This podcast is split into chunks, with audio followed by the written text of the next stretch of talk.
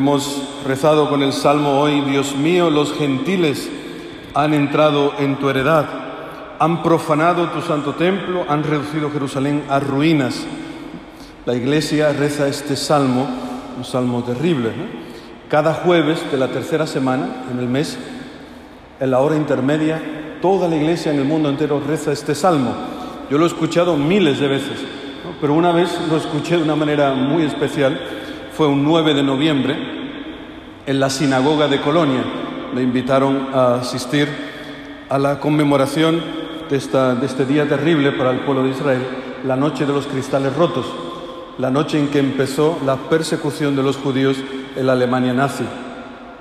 Fue una cosa terrible, ¿no? Cómo devastaron las los sinagogas en todo, en todo el territorio alemán. Y ese día, recuerdo, dos jóvenes proclamaron este salmo en la sinagoga de Colonia y lo proclamaron desde lo más profundo de sus entrañas.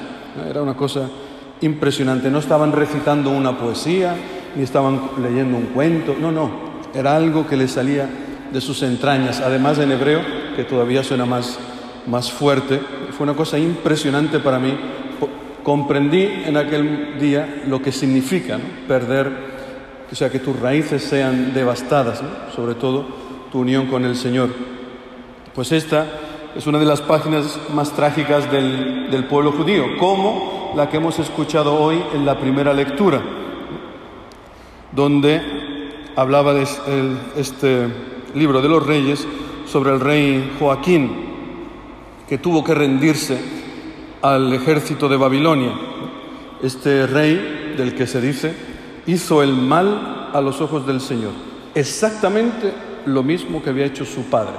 Es importantísimo esta, esta palabra, porque en Israel son los padres, los papás, los que transmiten la fe a los hijos, ¿no? no tanto las madres, sino es el padre el encargado, pues su padre hizo el mal a los ojos del Señor, su hijo exactamente lo mismo.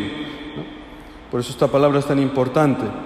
Y esta lectura y el Salmo expresan perfectamente la catástrofe que fue para Israel separarse del Señor y soportar este, este, esta invasión de Babilonia, porque esta es la teología del Antiguo Testamento. Los autores del Antiguo Testamento sabían que todo lo que nos sucede es consecuencia de nuestros, de nuestros pecados. Es importante que no nos escandalicemos de esta teología, de esta pedagogía del Señor con su pueblo.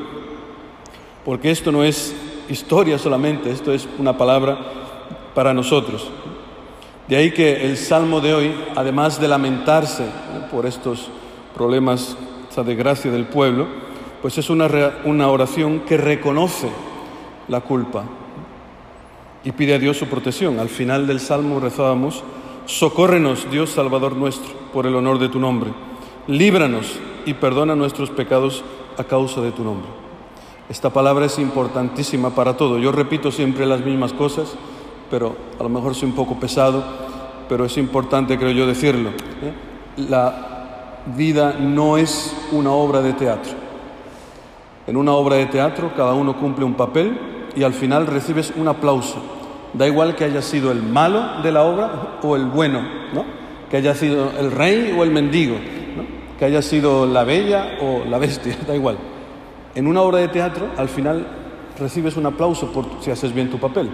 En la vida no. En la vida importa mucho el papel que cumplas. Por eso Cristo, que nos ama, nos advierte. Y hoy escuchamos las últimas recomendaciones del Sermón de la Montaña. Dice San Atanasio sobre este Evangelio que la roca es Cristo, la casa construida sobre él es el edificio de nuestra fe. Los vientos que la agitan son las fuerzas del mal. Las aguas, los ríos, no representan el conjunto de las tentaciones que amenazan con arrollar la vida de los justos. Pues esto nos invita a preguntarnos, yo, ¿dónde estoy edificando mi vida? ¿Sobre la roca, que es Cristo, o sobre la arena, la vanidad? todo lo que no es Cristo es arena. Eso es importante que te lo preguntes hoy, porque hemos rezado, el que me ama guardará mi palabra, y mi Padre lo amará y vendremos a él. Por eso es importante escuchar, escuchar esta palabra porque nuestra vida depende de ello. Como diría cierta ministra, les va la vida. Pues a nosotros nos va la vida en ello, en escuchar la palabra. Y no solamente escucharla, como dice San Agustín, hermanos míos, que habéis venido con entusiasmo a escuchar la palabra. No os engañéis a vosotros mismos fallando a la hora de cumplir lo que escucháis. Si la oyes y no la pones en práctica, edificas una ruina. Entonces es importante ver cómo escucho, con la intención de ponerla en práctica o solamente por curiosidad. Y si alguno dice, bueno, ¿y qué palabra tengo que poner en práctica? Pues el sermón de la montaña. Mateo capítulo 5 hasta el capítulo 7. Lo hemos estado escuchando todo este tiempo. Hago un resumen rapidísimo. ¿Qué palabra tengo que practicar? Ser pobre de espíritu, manso, misericordioso, limpio de corazón, pacífico, sal de la tierra, luz del mundo, tener hambre y sed de la justicia divina, padecer persecución por causa de la justicia y ser injuriado por Cristo, cumplir los diez mandamientos a la manera de Jesús, que dice, no basta solamente con decir, yo no he matado a nadie, no, no, Basta con que le digas a un hermano imbécil, ya lo has matado. Basta que lo mires entreverado, ya has pecado contra él. O sea, los diez mandamientos a la manera de Jesús. Estar reconciliados con los hermanos. No se puede venir a rezar si estás con algún problema, un odio, una rencilla con alguien. No sirve de nada venir aquí. No servir a Dios y a las riquezas. No juzgar al prójimo. No dar las cosas santas a los perros. Escuchábamos ayer. ¿no? Entrar por la puerta estrecha, etcétera, etcétera. Alguno dirá, padre, menudo programa, ¿no? Imposible, ¿no? Mejor nos vamos todos a casa, nos cambiamos de religión. No, hombre, ánimo, ánimo, porque esta palabra trae en sí dentro una promesa, que es que tú la puedas cumplir. No es una ley que te aplasta, es una ley que encierra una promesa y tiene un espíritu que tú lo puedes recibir y poder cumplirla poco a poco. Por eso no te desanimes. ¿eh? Esta es la foto de un cristiano. Así se ve un cristiano. El Sermón de la Montaña. Lo puedes leer en casa. Capítulo 5, 6, 7 de San Mateo. Pero no te asustes.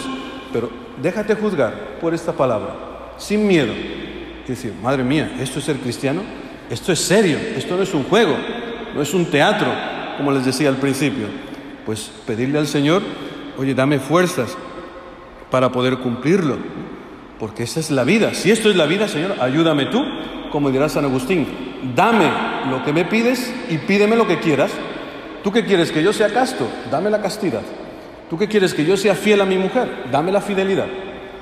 Así, pedirle al Señor todo lo que nos pide y Él te lo dará. ¿eh?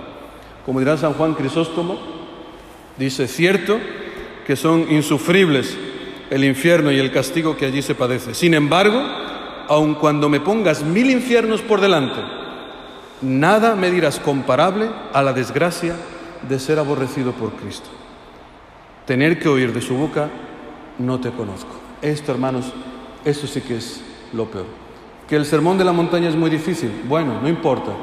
Nos animamos unos a otros, empezamos un camino de conversión y le pedimos a Dios que nos ayude. Pero aquí lo importante es, no es solamente las caídas, nos levantamos, Aquí lo importante es que Dios no nos diga al final, su Hijo Jesucristo, no te conozco. Esto es, dice San, Juan Crisóstomo, peor que mil infiernos. ¿Qué me importa a mí? Quiero estar con el Señor, pues pidámoselo al Señor seriamente, aunque haga calor, estemos cansados, ¿no? Esforcémonos por entrar por esta puerta estrecha. Que así sea.